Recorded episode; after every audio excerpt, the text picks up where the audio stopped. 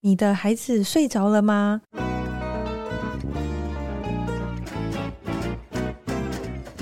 来碗河粉吧，和你一起守护孩子的健康，分享无添加的美好。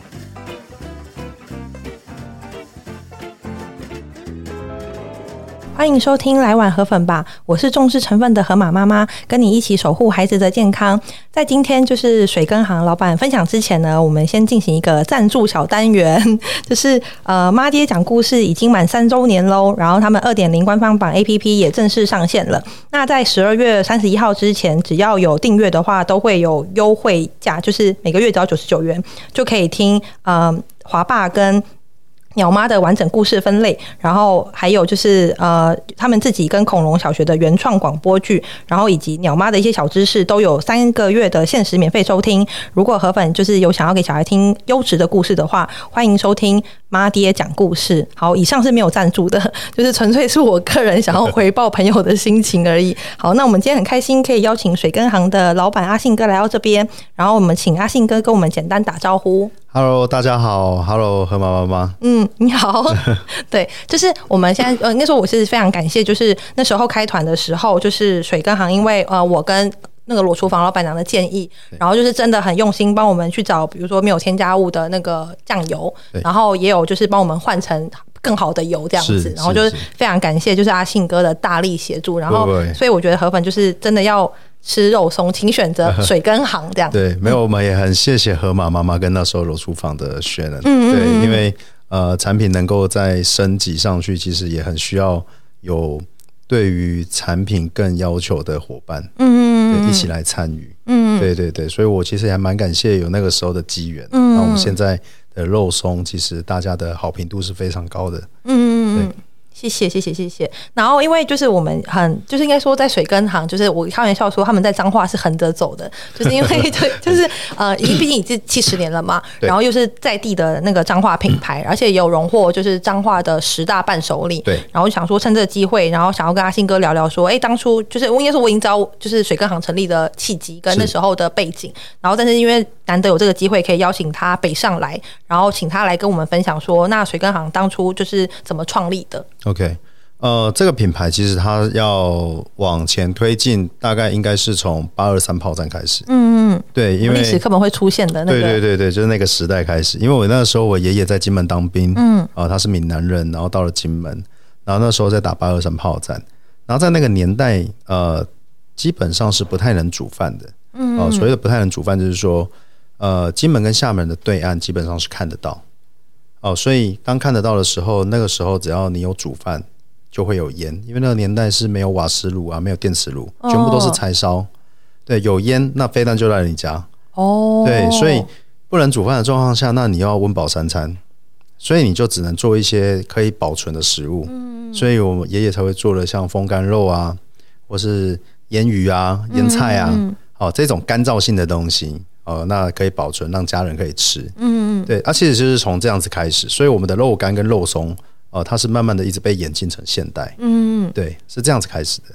对，所以就是已经走了那么久了。对对对对，所以那时候它的他的最一开始其实是想要给家人吃温饱三餐。嗯，对，就是呃，餐桌上有东西吃，那他可以放心。嗯，对，主要是这样。因为刚才录音之前，我不是开玩笑说你是第三代传人吗？那你那时候回来家里就是算接班的时候，有没有遇到一些就是比如说跟呃爸爸或是其他的一些冲撞之类的？嗯，对，一定会有，因为呃不同的世代在看东西的视角是不同的。嗯，呃、像我父亲，我爷爷比较像是一个开创者，嗯、呃，就是那个时候的生活其实是很不好的，嗯。嗯，哦、呃，尤其物质很缺乏，嗯，那他必须要。呃，去做产品，然后努力的去在市场里面兜售，然后到我父亲的年代，呃，基本上在基础上打的其实蛮稳的，嗯、所以我父亲他其实是一个很标准的守成者。嗯，那呃，听起来好像很听起来很消极，可是没有他，他其实是一个呃很谨慎，然后把这个招牌守得很好的一个人。嗯嗯，对。那到我的时候，我那个时候其实因为以我的个性，我会觉得。嗯，我们可不可以再更好一点？那这个更好一点是，我想要用一些呃现代的人能去理解这个品牌的方式，嗯，哦，去做出不同的产品。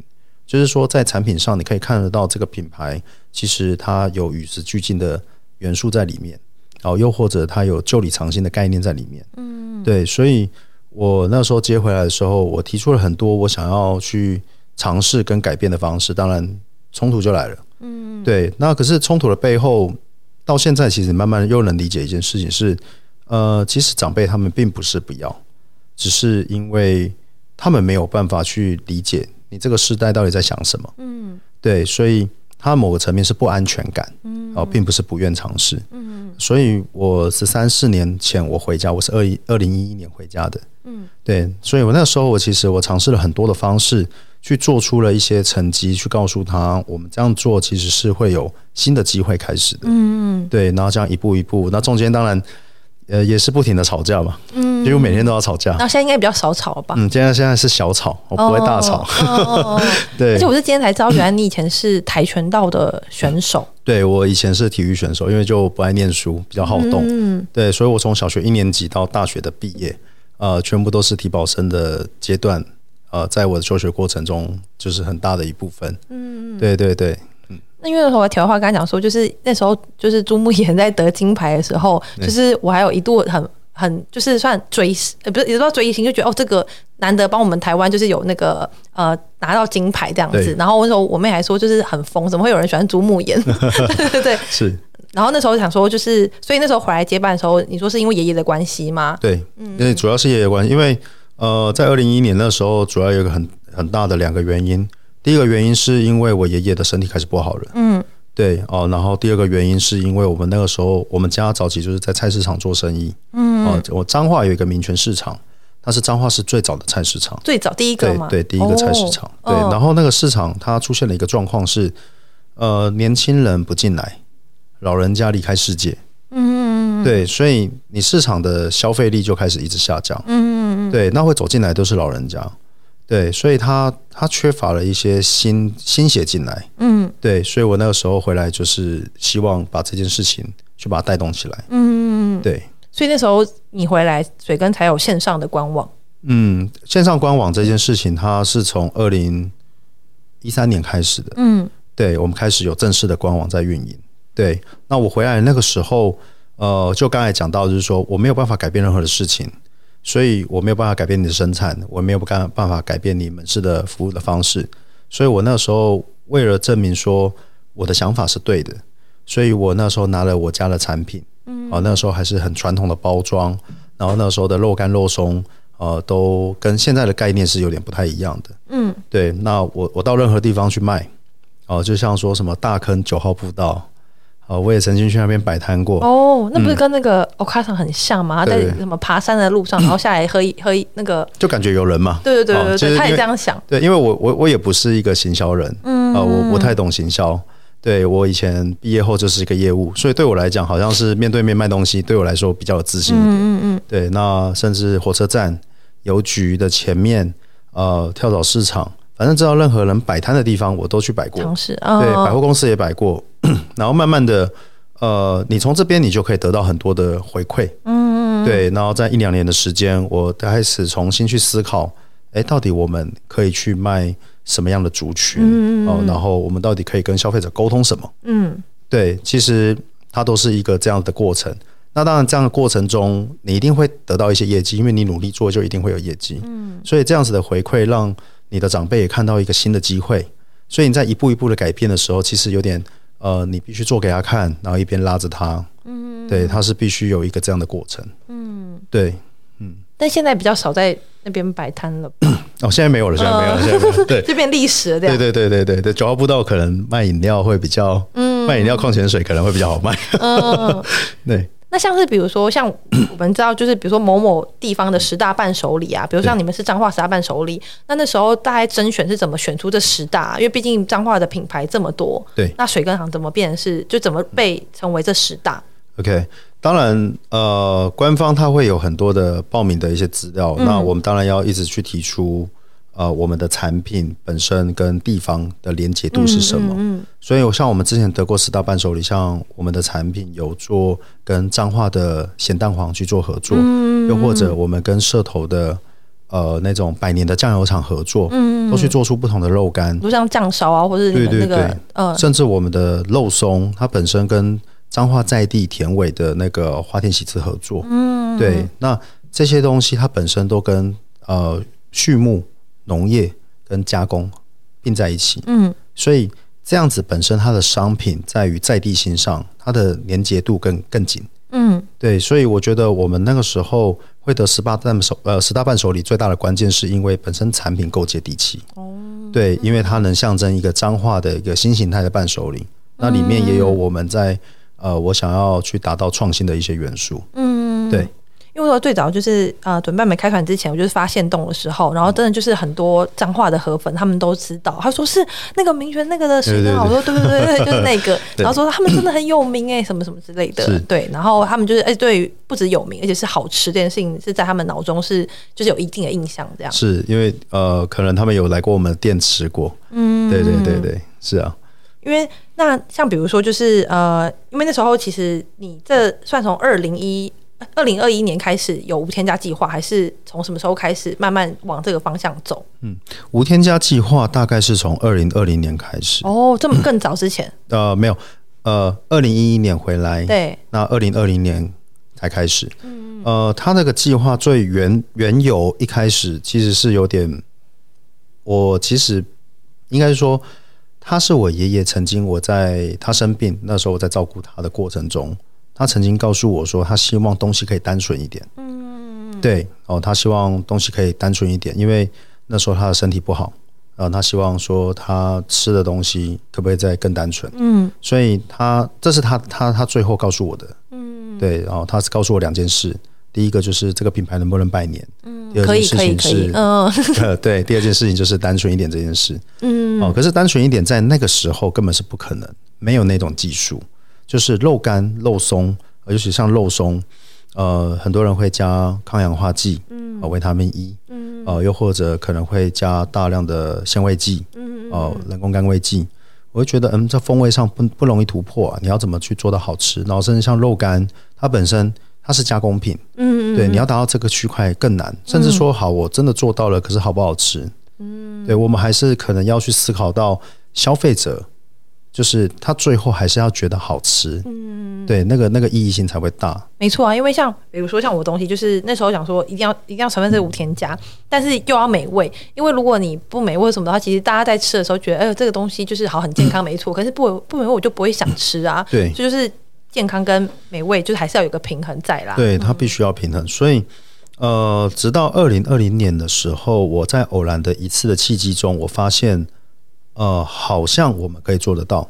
嗯，对，因为有一次有一个有一个长辈，那他告诉我说，嗯，你的东西在调味上其实就已经无添加香精了。嗯，那其实这些添加物在制成上应该可以去改善。嗯，哦、呃，所以我在那一次的契机中，我跟新竹的师。呃，工业发展研究所哦，对，我跟他就是一起合作这样子的一个计划。嗯嗯，对，我想要把肉干哦去达到无添加这个区块。嗯，可是那个时候的无添加计划还没有到百分之百。嗯，它的目标是六大不添加。嗯嗯，对，所以我们大概做了三年的时间，然后才达到了现在的阶段。嗯，对。那六大就是像你们官网上讲，就是有比如说比较没有香精、没有嫩精、没有防腐剂亚、硝酸这些，就是都没有嘛。对对对，对，所以基本上百分之八十的添加物都被拿掉了。嗯，对，那它只剩下二十帕的添加物，就像说，呃，像那个三里汤醇，嗯，哦，或者像磷酸盐类，嗯，啊，这两个目前是持续要克服。嗯，可是也很幸运，就是我们明年，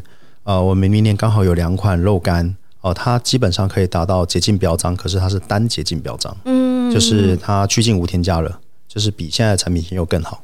哦，对对对对、哦、对，所以嗯，我们在二二，我在二二年的时候的脸书上，我其实就已经有告知这件事。哦，那那我也跟跟我的粉丝讲，就是说，我觉得他是水粉吗？对对对对，哦，我我 跟他们讲，是说，这个是持续努力的过程。嗯，对，那现在没有，不代表未来没有。可是我们一直很努力的在做，嗯，对对对。那想问一下，这到底有多难呢？啊？因为我觉得像面包要做无添加或是吐司，其实，呃，只要用好料，就基本上其实就 OK。因为我们也没有什么一定会有菌产生的问题。嗯。但是像你们，比如说肉干啊或其他，就是他们拿到这一些添加物，到底对于他们的环境保存会有多大的影响，然后让你们的.呃降降低添加物的制成变得更困难。嗯，呃，因为猪肉它本身是 肉品，嗯，那肉品它本身是很容易滋生细菌的，嗯，对，所以你要做到无添加的时候，第一个你在原料上你必须在成分上要非常掌握的非常好，嗯，对，因为里面就不能有添加物，嗯，对，然后再来是。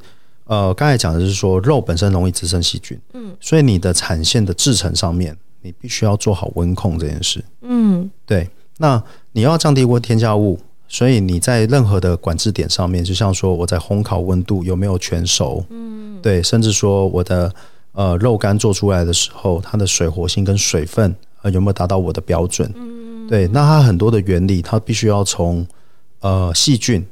本身它喜欢的生长条件，嗯，pH 值啊，甚至说呃它的水分生长条件的范围去理解，嗯，然后你才有办法去定定这些目标。对，那这些过程中你必须要靠大量的呃，像说你的制造的器具的卫生，嗯，呃，原料取得的卫生、温控。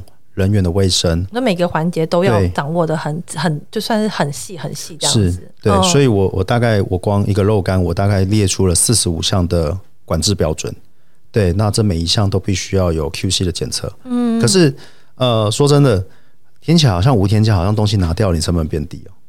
可是其实我花更大的人力要去做这件事。嗯，对。可是我其实添加了防腐剂跟亚硝酸，我这些事情都不要做。嗯，对，可能我不用那么的紧张。嗯嗯，对，所以它其实比较难，就有点像是颠覆大家想象，就是说，哎，你没有加这个的话，成本应该是会下降，但其实不是，嗯，其实不是，你要管控的更多东西，嗯嗯嗯，对，那这是无添加最难的地方，然后再来是你如何做到每一批都是稳定，嗯，对，这这也是持续我们一直在克服的事情，嗯，对，如何达到稳定又达到好吃，对，然后又达到安全，嗯，对，它才它其实是很难的，对，所以我上次在。点自己的个人的粉砖，自己不没有粉专，我没有粉砖。我 个人的，我觉得他应该可以用个粉砖呢，就是分享他自己的一些事情。因为像我们算是脸书的朋友嘛，然后就是有看到他分享，就觉得好像这些，算这些坚持跟这些理念，好像也可以让一些就是比如说喜欢你的人去知道这样子，知道这样子。对对对对，是。那你会吗？你可以等一下，就是录音完就立刻创一个吗？哦，可能要研究一下，要研究一下。对，所以。呃，上次我才有分享，就是说，呃，其实无添加它不难做，呃，嗯、基本上你这些东西都不要放，然后你做好这些事，它就能达到了。可它最难的是你如何让每次都是稳定。嗯嗯嗯，对，它其实有很多很多的细节，我们必须要把控好。嗯嗯，对对，它最难是在这个地方。因为像聊到那个制成的部分，因为刚刚有提到说，就是为了这一些，嗯。产品的稳定，然后你自己有有列出了四十五项的管控项目，但是我想说，如果我们现在每一个项目都讲到的话，我可能会就是录到凌晨吧，我在想。的。对，然后因为呃，水哥自己本身就是你们有 HACCP，然后还有 ISO 的认证嘛，对，然后所以我们就想说，在这个时间有限的情况之下，但是还想让大家知道说，哎，那你对于制程上面的管控，所以就是可以稍微请你分享一下，说你们所谓的古法制作，然后还有高低温的风干技术，就是跟一般的市售有没有什么不一样的地方？OK，好。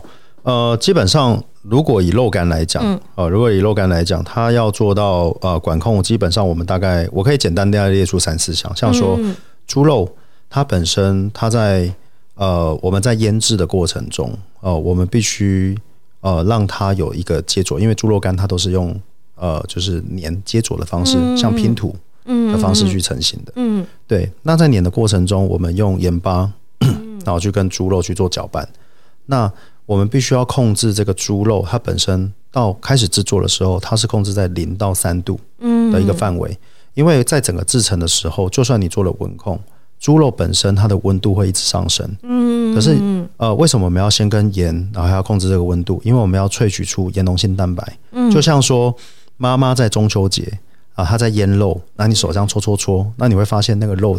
摸起来黏黏的，对对对，那个叫做盐溶性蛋白。哦，对对，所以它要在低温的状态下，它萃取的成萃取出来的粘性是最好的。嗯，那它也会让你的肉吃起来的弹性度是最好的。嗯，对。那随着温度的搅拌的过程，它会一直升高，所以我们在腌制的这一段必须要控制在零到七度完成。嗯，也就是说，最后完成的准备要去做，所以等下时间的拿捏也要很准。对，对，而且细菌会一直飙高。所以你必须要控制好这个时间。嗯嗯嗯，对。那甚至像说，呃，我们在 腌制的环境里面，嗯、呃，我们在冷藏，像说刚才是混合完，然后现在要是做腌制，嗯、那腌制的时间一定要达到四十八小时以上。嗯，对，它重点是两个，因为我们的产品没有加人工色素。嗯，对，所以基本上我必须要让猪肉本身它有肌红蛋白，在四十八小时的时候，让天然色素它可以自动的去做均匀分散。嗯，对。然后甚至像说猪肉它本身，呃，它有一个网状结构的一个成分，对，那它会让它的那个接着的效果更好，所以吃起来的猪肉肉干它会更 Q 弹。嗯，对，甚至到最后的烘烤，烘烤的时候的中心温度我们都需要检测。就像说，呃，你每片的肉干你要烤一片是不容易，而你要烤一片很容易，但是你要看你要烤一批，哦，就全部烤熟它是很难的。嗯，所以你必须要测好每一片的中心温度，去达到。呃，我们规范是九十五度以上，因为细菌会死灭。嗯嗯，对，所以才有办法去确定这一批我们用这样的温度、这样的时间、速度，然后下去烘烤。嗯，然后烤完之后，我们还要去测水活性。嗯，对，那这水活性有我们定定的标准。啊，一般以一般以细菌来讲的话，呃，我们水活性零点九，细菌会滋生；零点八五，肉毒杆菌会滋生。那零点八以下，只有耐渗透性的。霉菌跟酵母菌会滋生，所以我们要控制在零点八以下。对，就是会有这些细节。那像肉松的话，大家喜欢吃的肉松，我们在炒制的过程中一定要控制它的水分。嗯，好，水分我们一定要达到五帕以下。所以等于是在炒的过程中就要控制了，不是只有在成品的时候，就最后最后最后的完成品一定要达到水分的标准。嗯，因为呃，就像说我们在炒肉松，有的时候如果你水分没有控制好，嗯，它会是。你炒完的当下很酥脆，可是它等下就不酥脆了。嗯，对，所以控制在我们的水分标准下的时候，你就算接触了空气，在短时间内它也不会有呃，就是说受潮的问题。嗯，对，那它你可以确保消费者每一口就是吃到的肉松，它都是酥脆的。嗯，对，它其实是一个产品体验的要求了。哦，有有有，因为那时候不是开录之前，我有在社群先问客人说有没有什么意。有什么问题可以问你这样子，对。然后妈妈就很可爱，她说没有问题，但是有个，她说有有我有问题，她说就是小孩吃了水跟的肉松之后，然后就不吃其他家，其他家就吐出来，请问这该怎么办？对对对，就刚才我有我有回啊，对，阿信叔叔的爱在里面，嗯嗯嗯，别别人无可取代这样，对，别人无可取代，对。然后所以再回到是因为你制成的管控，所以你让就是这个肉松还是有怕的脆度在。对，嗯，对，那当然原料上你本身要够讲究，就像说我们的我们的酱油虽然是用呃纯酿造酱油，对，可是甚至还要要求，像那时候何妈妈没有跟我讲说，哎，我们有没有可能找到呃酱油本身是没有添加酒精的？嗯嗯嗯，对，其实酱油添加酒精，它它不是一个不好的东西，嗯，对，因为市售的酱油，甚至连进口的酱油都会添加酒精，嗯嗯，那酒精的重点是在于稀释它的浓度，嗯。对，那当然，我们后来去找到就是说没有的，嗯，对，那我觉得它更好，对，那我们来调整它的一个比例，嗯，然后甚至说我们用芥花油，嗯，啊它在植物油里面它是最好的植物油，嗯嗯，对，那在 omega 跟不饱和脂肪酸，它它在对于人体上它都是好的，嗯嗯，对，那甚至不添加豆粉，对，那我们去炒制出一个纯肉松出来，嗯，对。真的很谢谢你，对，我我要谢谢你才对，哦，感谢感谢。然后，所以就是等于这些制成过程中，就是才会有，就是你们的，嗯，好，算是蛮真的蛮好吃对，是，就是有时候，比如说像我自己煮饭或者煮面的时候，然后你知道有时候就是会多煮一些饭或多煮多煮一些面，然后我就会倒你们家那个肉松拌饭，然后那边吃，就觉得哦，怎么每次 吃都觉得好好吃这样子，对。然后像我小孩就是呃，因为我不会到天天给他吃肉松，可是就是有时候就是比如说我煮有一些料理，他可能没有那么喜欢，就是可能菜比较多的时候，然后我就是会帮他偷偷就是淋一些，然后他就会说松松。好吃，这样对对对对对。然后我想说是谁啊？你以为自己是品那个什么美食家吗？还是什么之类的？对。然后有一次像呃，因为像你们的那个，我都会把它收到柜子里面。对。然后但是有一次就是，因为我最我上一次有在圣德科斯，那种就是想说欢庆你进圣德科斯，然后说还是买去买一下支持一下这样子。然后我就把它放到就是透明柜那边。对。然后我只在吃我的东西，就吃我煮的东西之后，就往那个透明柜一看。不得了，又看到肉松，又看到肉松，一定要给他看，一定要一定要给他吃一点，不然他就会。他已经现在变成是那个三餐必需品，对，他已经认得你们的包装了，嗯、而且就是他很可爱，因为像呃你们的包装，然后跟裸厨房的米饼，然后还有发现茶，其实都是履带嘛，对。对，然后所以他把这三个会搞混，所以有时候他看到裸厨房米饼的时候，他会说就是松松，然后或是看到发现茶的时候，他以为那是米饼，因为那个包装都非常像，都是铝铝铝箔袋，铝箔袋，对。对对，但是不同就是都很漂亮的铝箔袋这样子，然后就题外话就是反正就给他看到之后。基本上你是一定要给他，不然就是因为我小孩是，对我小孩是一个蛮蛮固执的小孩，然后他也没办法就是转移注意力的，就是他很容易转移注意力那个时间已经过了，所以就是还是会给他，但是会跟他讲说哦，已经没有了，空空了，就是你要就是很珍惜吃的这一点。那你看他那个小手就是会在那边挖，然后就是比如说那个 对对对，就是他呃应该说，我觉得他就是会假设没有松松的时候，他就是会先吃面，然后面如果吃如果有面跟松松的时候，他会选择先直接单吃你的肉松，单吃肉松，对对。对对。然后就反正就很很识货啊，我我我只能我只能这样讲这样子。真的有人单吃肉松，直接把一包嗑掉变半包，对，都是宣的嘛，就是裸厨房的宣的，对 对对，因为他是他是真的他是肉松完全肉松控，对。对对对。然后因为像我那时候，因为呃，应该说你们有努力朝这个无添加的肉干迈进，但因为现在还是每还是部分还是有，对，所以就是我没有就是开你们家的肉干，但是我想说是反正借这个机会让喜欢吃，因为我先生很喜欢吃肉干，嗯，所以就是我我也是会买给他吃你们家的，对。然后那我提到说就是你们现在目前的肉干还是以就是低温的方式。比如说几度，然后去烤多久这样子吗？嗯，肉干它大概会分成两段，嗯，然后这这个部分的技术其实是我父亲研发的哦。对，因为早期我爷爷那个时候八二三炮战，那个时候基本上是有吃就好了。对啊，你不用管。对对对对，所以呃，我们有一款肉干叫古早味肉干，嗯，啊，那一款就是真的是练牙齿用，嗯嗯啊，对，可是它很经典，它就是那种早期肉干，就是越嚼越香，嗯嗯，对。那后来到了呃。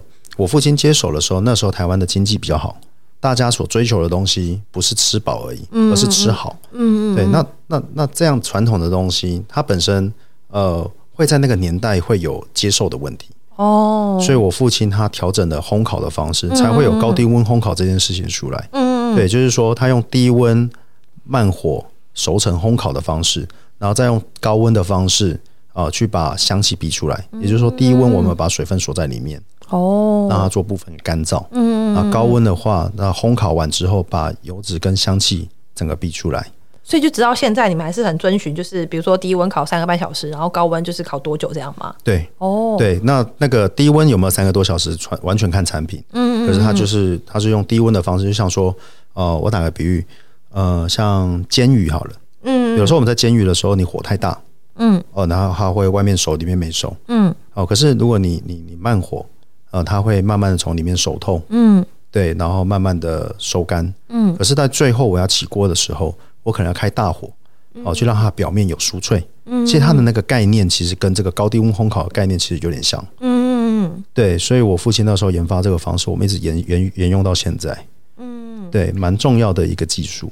而且就是在你们的，就你们有一段话，就叫什么“食材的厚度决定美味”，是因为你们不止连制成讲究，肉干连那个厚度也是有精算过嘛？嗯，对，呃，因为早期在做肉干的时候，呃，应该说传统肉干它都是用拼图的方式，啊、呃，那人工在做，它一定会有厚薄厚薄差，嗯，可是到现在你做到呃没有防腐剂，没有亚硝酸，对，那这个厚薄的控制很关键。为什么很关键？因为太厚，它。太厚跟太薄，在同样的温度、时间条件下，它一定出来的那个软硬度是不一样的。嗯嗯嗯。对，所以我必须要控制好这一个厚薄的问题。嗯。对，那我才有办法让我整炉的肉干在低温烘烤完之后，它的平均度是好的。嗯嗯。同时，我才能控制这个水分。嗯。要不然水分太高，那你就会发现那个肉感开始发霉。嗯嗯。对，这个是一个风险。所以你们现在还是很坚持人工这件事情。对。嗯。对。可是人工这样就跟我们很像哎、欸，就是我们的产量就会比较少一点点这样子。对，它会本身会比较没有办法大量的量产，嗯，啊，这是它的缺点，嗯，对。可是呃，我觉得这样的细节掌握是好的，对，因为水分变高，除了东西坏掉之外，再来是水分变高，因为没有加亚硝酸，嗯，它容易会有肉毒杆菌的问题，嗯，对。那肉毒杆菌其实是更恐怖的，嗯，它比。你吃坏肚子，像没防腐剂，然后吃坏肚子，那、啊、你就可能是呃上个厕所，就久腹泻就好了。可是肉毒杆菌它是会让人休克的，它无色无味，甚至呃它在它在细菌在膨发产气的时候，那个包装完全不会膨起来。哦哦，对它这个这个是一个很很你完全没有办法观察的事。嗯，对，所以你在那个水分在烘烤上其实要很讲究。嗯，所以厚薄度它是一个很大的关键。嗯，对，懂。就像你讲一样，就是呃可能。有些坚持是消费者没办法看到的，对，但他们可能吃了一口水，跟就说哦，懂了，这样。对，大概就会懂了，嗯、对，哦、所以呃，回到回来就是说，如果你加了添加物这些东西，你就不用不用管了，不用太担心它，对对对对，就是反正相对省事，相对省事，嗯，对，相对省事。但就是就是像你讲一样，可能就是爷爷他的希望就是说，希望呃做吃的可以就是回归食物的本质，所以你就是尽可能有有算是不要放这些东西，但是又维持。原本水根的美味，这样是，我觉得我如如果我们做得到，我们应该要把它试试看。嗯，对，因为在我另外一个心态的角色是，呃，心态的想法是，呃，肉干肉松它一直被列为是加工食品，嗯，哦，这么传统的东西被列为加工食品，那现在的消费者，呃，他们对于健康跟所吃到的东西，它越来越讲究，你吃到的东西是什么？嗯，这个东西的背后的原料又是什么？嗯。就就我们我们就看我们现在的便利商店，对，早期我们小时候便利商店里面的矿泉水只有三个品牌，嗯嗯，可是现在的矿泉水是整柜，连同进口都在里面，对对对，甚至膨化性食物，甚至洋芋片，嗯。哦，都在讲究可能薄盐少盐，嗯，健康，嗯，对，所以它是整个消费的趋势，嗯嗯，那如果这么传统的东西，它没有办法去尝试一个新的突破的方法，嗯，那它势必在这个。消费消费里面，它可能被选择的机会就越来越少。嗯，好，那台湾可能没有没有什么人在做这件事。可是只有你们吧？目前还有谁？嗯，如果我们做到，然后其他人可能会，我相信更多人会去做，因为代表一定做得到嘛。嗯，哦，对，那做得到，它背后代表一件事情是，这个产业是它会变更好。嗯，消费者会得到更多属于这样的商品。嗯，那传统食品它就不会真的变成夕阳的传统食品。嗯，对。对我我我我另外的想法是觉得，诶，它是很正向的，嗯，对，所以我觉得不管你是大厂小厂，嗯，呃，你你有这个想法，我觉得都应该可以试试看，嗯，对，因为刚才提到说，就是你们对于制成的，应该说，我觉得像我自己的面包，就是好，我不敢说我是好，因为说我觉得我的东西是最美味的，我就是这样觉得，但是对于一般客人。不不见得大家都觉得我东西是最好吃的，可是我自己是观察到，不管是你的肉松，或是我其他开团的东西，就是只要你的原物料真的选的比较好一点，你的美味度也会相对也会更好。那像水根的话，就是你们是用那个刚才讲花田喜志嘛？对。然后我想说，可不可以就是透过你，然后 跟大家讲一下，就是花田其实他们也是有自己的坚持在，然后他们为什么选用他们家的？哦，OK，花田喜志的老板蛮妙的，他的坚持坚持到呃。我可能没有办法那么细去讲他的部分啊，因为我并没有养猪。可是如果要我去形容他的话，应该说他养猪跟他养他儿子应该是一样的。哦，他把猪当成自己儿子在养，就是他是真的很细心。哦，那可能有很多的呃，像说他的农场如何用呃他的。他的他如何去改善改善改善他的那个猪舍，嗯，哦，去让猪本身尽量不要生病，嗯，甚至说他的猪从小就开始吃胡萝卜，嗯，对，其实这个点当时我蛮好奇的，我就问他说为什么要吃胡萝卜？嗯，他说因为胡萝卜本身有维他命 E，嗯，它有抗氧化的成分，嗯，对，所以当本身猪健康，对，就施打抗生素的机会就会降低，嗯，对，他说猪跟人是一样的，就是你吃什么东西。呃，你的身体状况是如何？嗯，所以因为他很讲究在这一块，所以从小猪到大猪，嗯，他都维持这样子的一个饲养方式。嗯，对，所以它的猪肉现在目前在众多的米其林餐厅里面，你都会看到花田喜子。哦哦，对对。那像是你们配合的方式，是他就是处理好，然后给你们吗？还是？他处理好，他处理好猪肉，然后就是当天直送，还是会有一定的过渡期啊？哦，当天直送哦。对，因为猪肉它一定是要用温体猪去做。嗯嗯。对，为什么要用温体猪，不能用冷冻猪？对，因为温体猪它本身它没有经过冷藏冷链的过程。嗯。猪肉的纤维它并不会断节。嗯嗯嗯。对，所以你做出来的猪肉的纤维会特别漂亮。哦。对，那如果说你今天冷冻过，嗯嗯，嗯，那那个猪肉的纤维它就会断掉，所以你做出来的肉松它就没有办法很明显看到，就会有糊糊或是什么的吗？就会很细，会很细哦、嗯。对，但是一其他的就是应该说不是所有的肉松品，就是都是用冷温体猪吧？嗯，有些。还是说做肉松就是大部分都是用温体煮？应该说做肉松大部分都会是问题猪。哦哦，然后只是你们选用的等级可能再高一点点，就是比如说提供给比如米其林餐厅啊，或是像刚刚刚刚讲，就是老板把这个。猪当做他自己的小孩在养，然后给他蛮好的环境跟蛮好的食物，然后让他不要生病。然后因为这样子的选择，就是你们的肉松或是肉干也会比较好吃。对，呃，应该这样讲，就是说我那个时候为什么后来会选择花田喜子？嗯、第一个，它脏化在地，嗯，嗯，因为我我会希望我的我的原料尽量是以脏化为主，这是第一点。嗯嗯，然后第二点是我记得在二零一九年的时候，那个时候 有美猪的问题。对，然后在那个之前，其实我已经跟花田喜志的老板，好就已经在讨论，我想要用他的猪肉来做我的原料。嗯，可是那个时候最一开始的缘由是，我会觉得台湾的猪肉通常都是在集中在屠宰市屠宰市场啊里面里面做拍卖，嗯，然后检验，然后就是做宰杀。嗯，对，所以你收的源头其实不知道是哪里。哦、oh, oh.，对，你没有办法控管源头的问题，当然它绝对是合乎标准，这是这是一定的。对。可是当如果今天某一个牧场它发生的状况，你也不知道，你也没办法回溯。嗯，对，它是一个问题在里面。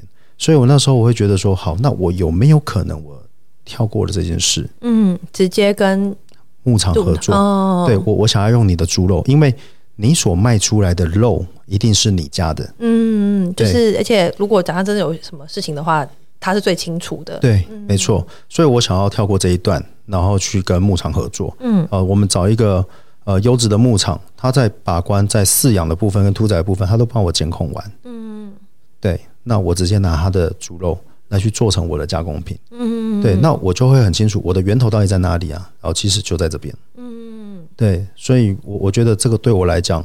给消费者来说，它是更重要的保障。嗯，对，所以那个时候在美猪的事件里面，我们其实呃，应该说大部分的厂商都不会有破及。可是我觉得，反而在那一段，好像消费者对我们的信任度是提高的。嗯，对，懂。所以反正就有这种制成，然后这件事跟就是猪猪肉的选择。嗯，然后所以变成是你们在那时候有也有拿到 ITQI。对，那这个会很。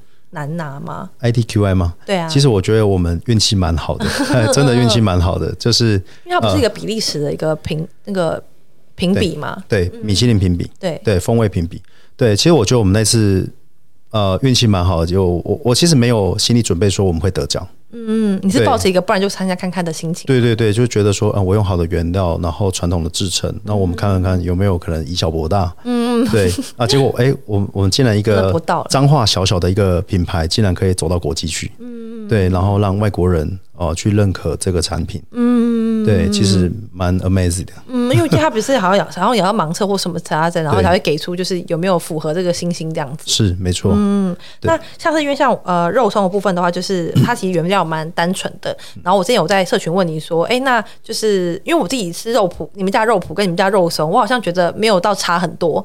然后，但是你有回答一个蛮专业的，就还是有差嘛？对，差别在哪里？差别其实它在于纤维，嗯，的长度跟酥脆的口感。哦，对，因为肉脯的制成它没有炒到完全酥，嗯，对，所以因为炒酥的过程，它的纤维一定会断掉。嗯，对，甚至它会变酥脆。嗯，可是肉脯的话，它没有炒到酥，嗯，所以它原本的纤维会保留。嗯，然后甚至它吃起来不会酥脆，是有点呃台语说软软嗯的感觉。对，那那时候是，因为我好奇是谁谁来买肉脯啊？肉脯哦，对啊，它其实是蛮传更传统的一个呃一个食物。嗯嗯嗯，早期我爷爷我在我小时候的印象中，他是呃他会拿肉脯对，然后单吃。然后可能吃的过程会有那个肉汁，嗯、然后再配他的高粱酒。哦，懂啊，对、嗯、对，它比较像是有点呃，零嘴的下酒菜，对，哦、可以可以这样对。可是现在的人没有人这样吃。对啊，那到底谁会买啊？我好奇。哦、就我不是说你们不好，我真的我只是好奇说，嗯、对，就是 那买那买肉松就好，为什么要买肉脯啊？可能喜欢那个口感，就是肉丝，说就是肉丝，然后越嚼越香，或是有那个肉汁慢慢慢慢出来这样子。对，没错，对，甚至很多现在的传统饼店，他们会拿肉脯来包饼。哦，好像说绿豆椪，嗯，或者像白片酥，哦，或者说喜饼的大饼，嗯，啊，里面其实都是用肉脯，它不是用肉松。嗯，对对。但肉脯这个名词，就是从以前到现在都一样，没有没有改变过。对，它为什么叫肉脯？哦，因为脯的台语叫护。哦，它在做完的时候，它必须要有一个挪捏、哦推的动作，所以这个护这个动作就变成让人家就说，哦，因为有这个动作的霸护。对，因为它炒完之后，你放冷却完，它会结块，所以你必须要推推推推，把它推松。嗯，所以人家跟我你改护结。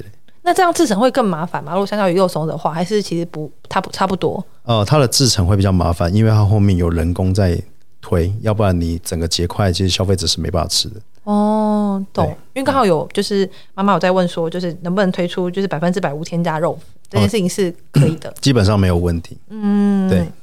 好啊，然后因为像呃之前你们有上全家嘛，就是那个柠檬元烧猪肉干，对，上全家。然后我问你说，哎，当初为什么会有这个口味？嗯、因为毕竟口味这么多，然后你那时候就是在想的时候，为什么会有这一款产品？OK，呃，这款产品大概应该是在二零一七年那个时候开发出来的。嗯，呃，那个时候那个时候我一直在思考的是，我应该怎么样去让这个产品更让消费者接受？嗯。呃，因为它毕竟是一个传统的食品，嗯嗯。那我爷爷以前早期他用风干肉的制成，哦，传承下来给我父亲，嗯。那我父亲因应那个时代，他开发了高低温烘烤的方式，嗯，所以开发了现在的经典猪肉干，嗯。那我我可以去做什么？好像技术上好像我不知道可以做什么东西，所以我后来是忽然灵机一动去想到说，哎，好像我们可以用风味来调整，嗯，因为传统的肉干就是。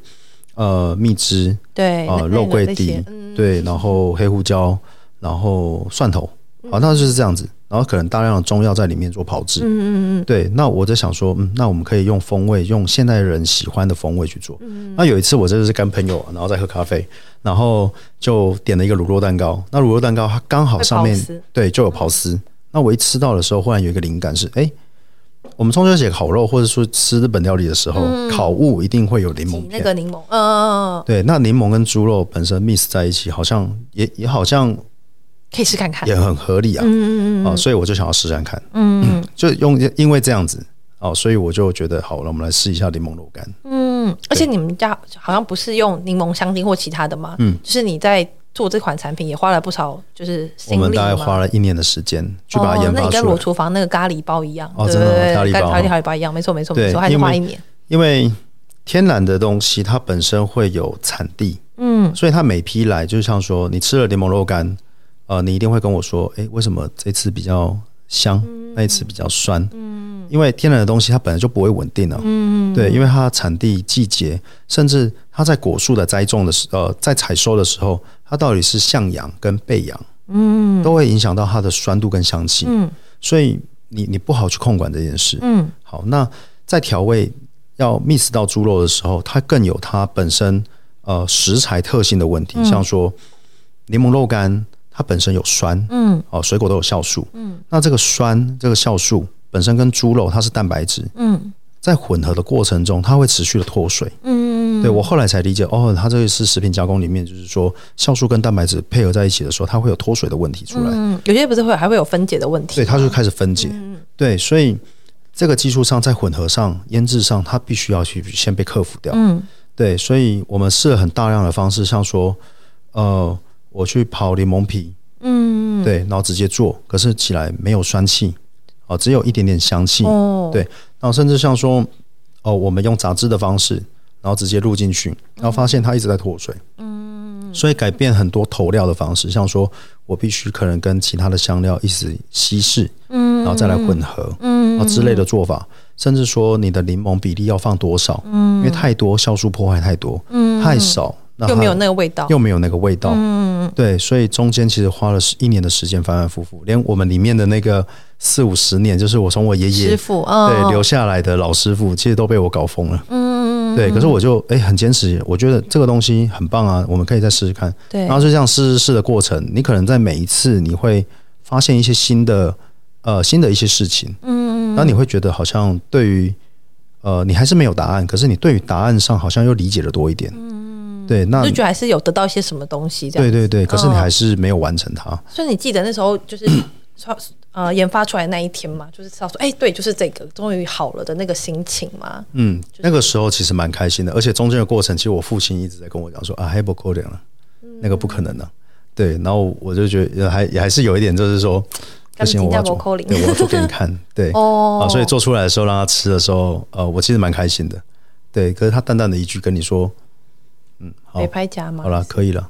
哦，对对，这是我父亲的人就是这样子，对，跟跟我先生一样，我先生也是这样，就是他是要比如说像你的东西，或是欧卡桑的东西，或其他的，我都觉得超好吃的，然后他就说哦不错，嗯，就是也他也觉得其实蛮好，他他就说他的评语就是很就是只有不像不像我们很浮夸，就什么超级好吃啊，无敌好吃，神好吃什么的，然后他就只有说不好或者是不错，就这样，他说他的他的标准只有这两个，就是要么就好，要么就不好，就这样，所以他就是像是严明就是狂用，然后偷插我的，然后他也是说。嗯，不错用，吸收快，就就就就没了这样子。所以，所以我在想说，你的父亲也可能是这样子，就是大家的心中觉得可以，其实蛮呃，算蛮给给予蛮高的肯定吧。是，对、嗯、对。然后那时候做出来其实蛮开心的，我就是说，哦，我终于完成它。因为对于一件事情，你花了一个很长的时间，然后去把它解决了，嗯、然后你会发现，你会有一种感觉是，它有一些新的可能在未来。嗯嗯嗯。对，因为呃，传统的东西怎么卖就是这样子。